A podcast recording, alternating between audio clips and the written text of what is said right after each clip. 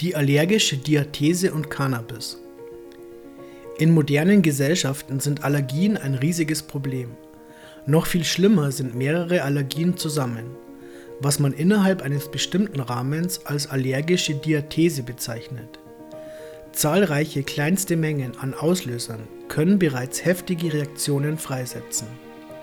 Die verlorene Lebensqualität kann man unter anderem durch Cannabis wiedergewinnen. Die allergische Diathese Die allergische Diathese ist eine Ansammlung an zahlreichen Allergien, die häufig über die Zeit immer weiter wächst. All diese Allergien zeichnen sich dadurch aus, dass der Körper überkompensiert und eigentlich harmlose Stoffe abwehren will. Typische Auslöser für derartige Reaktionen sind Duftstoffe, Blütenstaub, Haustierhaare, Pollen jeglicher Art, Nahrungsmittel, Hausstaub. Nicht zu leugnen ist, dass genetische Präferenzen bestehen, welche einen günstigen Nährboden für Allergien darstellen. Dazu führt man Allergien häufig auf langwierige, gesundheitsschädliche Umwelteinflüsse zurück sowie auf persönliche und psychische Faktoren. Die Symptome der allergischen Diathese. Die Allergien äußern sich überwiegend im Verdauungsapparat den Atemwegen oder über die Haut. Eine typische symptomatische Erscheinung für die Haut ist beispielsweise die Urtikaria, welche als Nesselsucht vermutlich bekannter ist. Auch Asthma ist eine allergische Erscheinung der Atemwege. Der Hintergrund einer allergischen Reaktion ist eine Überreaktion des Immunsystems. Ein komplett harmloser Stoff wird als bedrohlich identifiziert und anschließend entsprechend bekämpft. Für diese Bekämpfung schüttet der Organismus eine Kaskade an Botenstoffen aus. Dieser Prozess gleicht der einer Entzündung, ganz besonders weil in den meisten Fällen Histamin ausgeschüttet wird.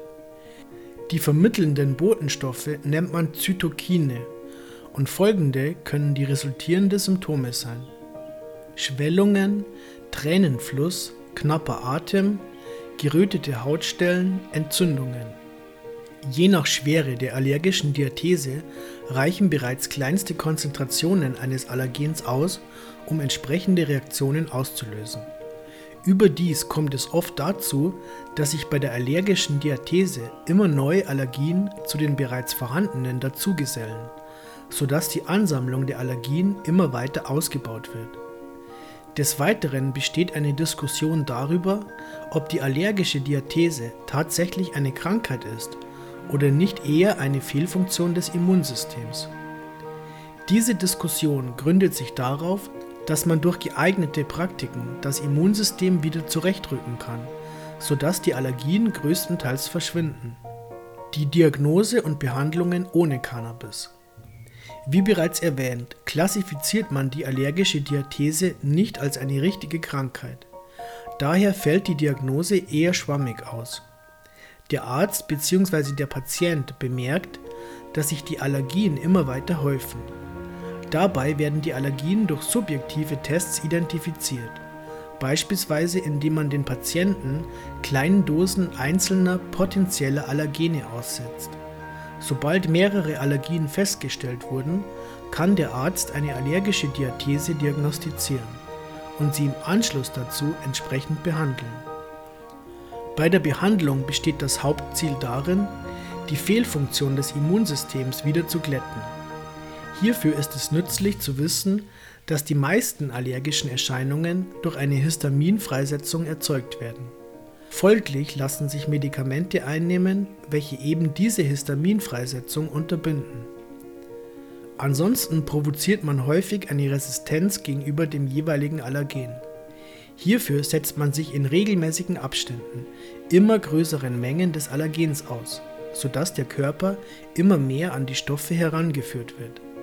Im Normalfall reagiert der Körper ab einem bestimmten Zeitpunkt nicht mehr über, die Allergie ist überwunden. Bei der allergischen Diathese kann sich dieser Prozess aufgrund der Vielzahl der einzelnen Allergien zeitlich ziehen. Was Cannabis erreichen kann. Cannabis darf bei einer diagnostizierten allergischen Diathese rezeptpflichtig verschrieben werden. Wie einige Studien belegen, basiert das auf wasserdichten Grundlagen. So wirkt Cannabis aufgrund seiner Cannabinoide, vorwiegend enthalten sind CBD, Cannabidiol und THC, Tetrahydrocannabinol. Diese wirken über das Endokannabinoid-System. Im menschlichen Körper sind immer Cannabinoide vorhanden. Sie werden von ihm selbst produziert und nennen sich Endokannabinoide. Ein berühmter Vertreter dieser ist beispielsweise das Anandamid. Das Endokannabinoid-System setzt sich aus CB1 und CB2-Rezeptoren zusammen. Ersteren findet man überwiegend im Rückenmark sowie im Gehirn, den zweiten in den peripheren Nerven. Nun binden sich Cannabinoide wie das THC oder CBD an die jeweiligen Rezeptoren und bewirken dort ihre vielfältigen Effekte. Was genau diese Effekte sind, ist für die Behandlung der allergischen Diathese fundamental. Eine Untersuchung der Bonner Universität unter Federführung von Andreas Zimmer bewies die allergiehemmenden Eigenschaften von Cannabis. Zuerst wurden Mäuse hochgezogen, welche keine Endokannabinoid-Rezeptoren besaßen.